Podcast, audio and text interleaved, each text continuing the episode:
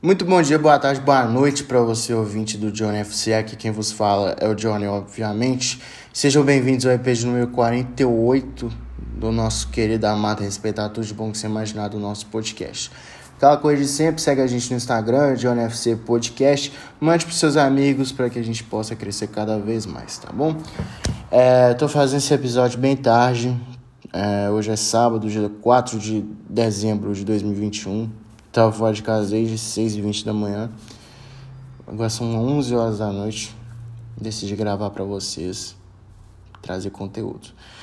É, hoje eu vou listar para vocês top 5 melhores times da história do futebol brasileiro. É, no meu ponto de vista, e vou fazer por ordem, tá bom? É, do mais velho pro mais novo. Então, fiquem com o time de hoje. É, o negócio é o seguinte. Primeiro time, Cruzeiro de 2003. Ah, você tá sendo clubista. Assim, primeiro, o time do Cruzeiro era foda. O time do Cruzeiro ganhou tudo em 2003. Ganhou o Mineiro, ganhou a Copa do Brasil e ganhou o Brasileiro, que foi tudo que eles disputaram. E, segundo, sim, tô puxando. Podia muito bem colocar o time de 2013 2014, mas só que esse aqui é muito melhor. Então vamos pro time titular. Eu vou colocar o time que jogou contra o Paysandu, que garantiu o título pro maior de Minas. Todo respeito ao Atlético. Vocês estão na lista também. É, goleiro era o Gomes, lateral direito Maurinho, a zaga composta por Cris, Edu Draceno e Leandro na lateral esquerda. Os dois volantes eram Maldonado e Augusto Recife. Wendel, Zinho e o Alex, e na frente o Aristizábal. Esse era o time titular que o Cruzeiro jogou. Tinha o Felipe Melo, tinha o Sandro, tinha o Marcelo Ramos também, que é um jogador histórico para o Cruzeiro. E assim, eu queria muito ter visto esse Cruzeiro jogar. Queria muito ter visto o Alex jogar no Cruzeiro. Mas só que eu prefiro voltar pro Curitiba em 2013. Eu até entendi, mas fiquei chateado. Era um craque de bola no Brasil jogava demais e não entendo até hoje como ele não jogou uma Copa. Segundo time, é, o Santos de 2010. O Santos de 2010 fazia gol em todo, é, fazia gol todo jogo, ganhava de 10 a 0 de todo mundo na Copa do Brasil e no Campeonato Paulista. E tinha um ataque que era maravilhoso, que era composto por Robinho, que hoje em dia tem que ser preso, tá? É, Robinho, André e Neymar. Mas o time titular tinha Rafael no gol, para lateral direito, que está lá até hoje.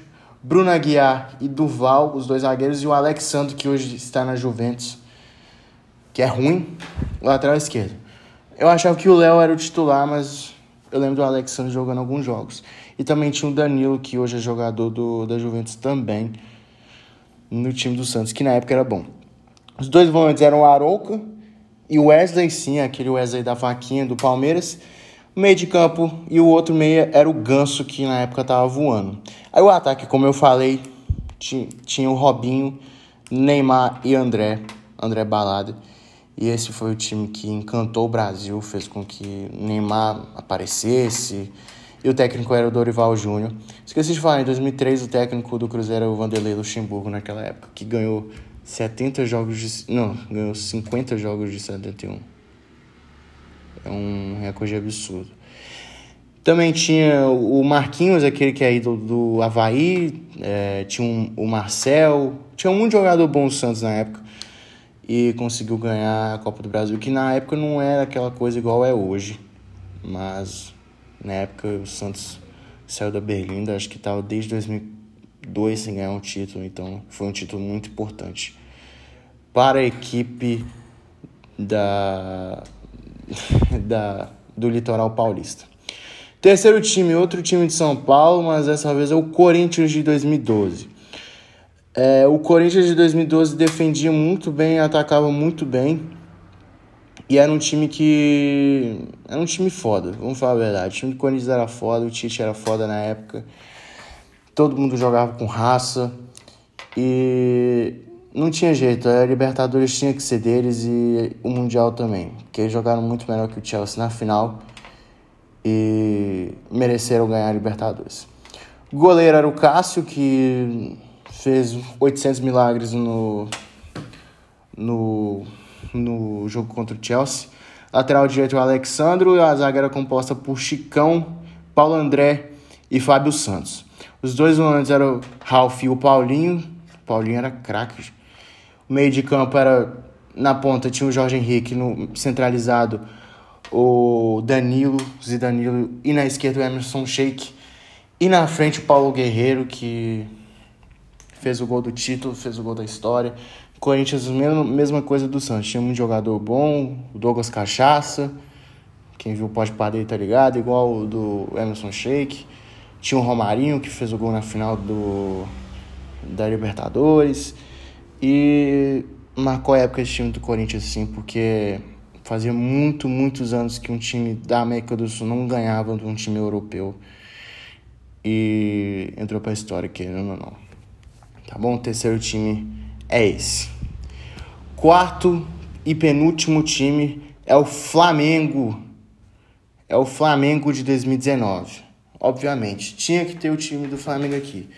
O Flamengo ganhou o Carioca, ganhou o Brasileiro e também ganhou a Libertadores.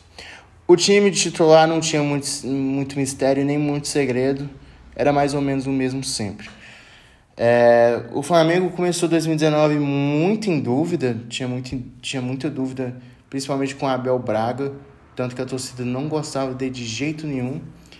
E ele foi demitido, ou ele pediu demissão, não sei. Mas o, mas o Jorge Jesus chegou e fez história não só no Flamengo, mas no Brasil também. O time titular do Flamengo era Diego Alves no gol, Rafinha na lateral direita, Rodrigo Caio, Pablo Maria, os zagueiros e o Felipe Luiz na esquerda. Os dois volantes, William Arão e Gerson. E o meio para frente, Everton Ribeiro, Arrascaeta. E no ataque, Bruno Henrique e Gabigol. Era um time absurdo na época não chega nem perto de ser bom igual era antes. Mas é um time que encantou muita gente, muita gente virou flamenguista nessa época, a verdade é essa. Isso tem, que, isso tem que ser citado. Mas era um time muito bom, cara. Eu não consegui torcer contra o Flamengo na final da Libertadores. Eu não consegui, velho. O time do Flamengo jogava muito bonito, era um, era um futebol absurdo. E é o que o Calil sempre falava, eu não gosto do Calil se o Flamengo organizar a se organizar tudo ali, porque o Flamengo antes era uma bagunça, tá, gente? Não vem achar que o Flamengo era igual era, é, é, era assim sempre. Se organizar, ninguém segura. E foi o que aconteceu. Calil falou isso em 2014, 2015. Aí começou a entrar dinheiro no Flamengo em 2016, aí 2018 pegou um vice-campeonato do brasileiro. Aí depois 2019 virou aquela potência toda melhor time do Brasil e o segundo melhor time do mundo, porque perdeu na final contra o Liverpool. O último time, eu coloquei aqui o Atlético Mineiro, tá bom? O Atlético Mineiro que foi campeão esse ano. O Atlético Mineiro desse ano é melhor do que o Flamengo que ganhou o último brasileiro, tá? Na minha opinião, joga melhor, tem um futebol bonito, tem várias peças de recomposição que jogam acima da média. E tudo graças ao Rubens Menin. Acho que o Rubens Menin foi um achado muito grande do Atlético, porque o Atlético passava por problemas financeiros também é, em 2019. E agora com a vinda do estádio novo, enfim, a, o, o Atlético tende a ser uma nova potência no futebol sul-americano e da América Latina. Eu tô. O time. O, eu tô colocando o time que jogou contra o Bahia, mas eu vou falar. Eu vou corrigir aqui quem eu acho melhor, enfim. Everson no gol, que era muito contestado ano passado, mas ele é muito bom goleiro, fez uma temporada absurda. Só não foi melhor que o Everton do Palmeiras, tá? Lateral direito, Mariano, que é bom lateral, mas o, o, o Guga melhorou muito mas só que ele continua reserva. Nathan Silva, Júnior Alonso e Guilherme Arana completando. Dois muito bons zagueiros e o Guilherme Arana um baita lateral esquerdo. Os volantes é, são Tietê e Zarate. Não sei o que, que o, o Zarate faz de volante, porque para mim ele é meio avançado e é um craque de bola. E o Nath Fernandes na frente, Keno Hulk e Vargas. Mas eu acho que o Diego Costa, eu não acompanhei muito o Atlético esse ano.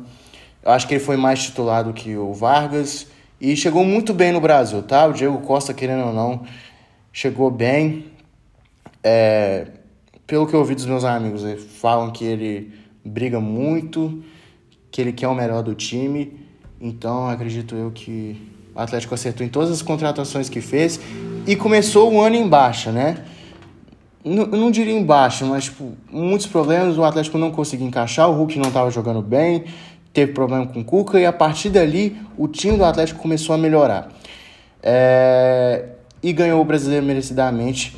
E talvez possa virar tríplice coroa igual o Cruzeiro esse ano, caso ganhe a Copa do Brasil contra o Atlético Paranaense. É, agora eu vou colocar na minha ordem que eu acho que são os melhores times, tá bom? Primeiro o Cruzeiro, porque ganhou tudo. Segundo eu vou colocar o Flamengo. Terceiro Atlético Mineiro. Quarto Corinthians e quinto Santos. É isso, tá? Se você não gostou, essa é a minha opinião. E é isso, tá bom? O que, vocês acham? Vocês concordam com esses cinco times? Vocês acham que eu, que eu exagerei? coloquei na ordem certa. Fica a critério de vocês. Mas é isso, eu vou ficando por aqui. Obrigado por ouvir mais um John FC. Fiquem com Deus. Até, a, até o próximo episódio. Valeu, fui, é nóis.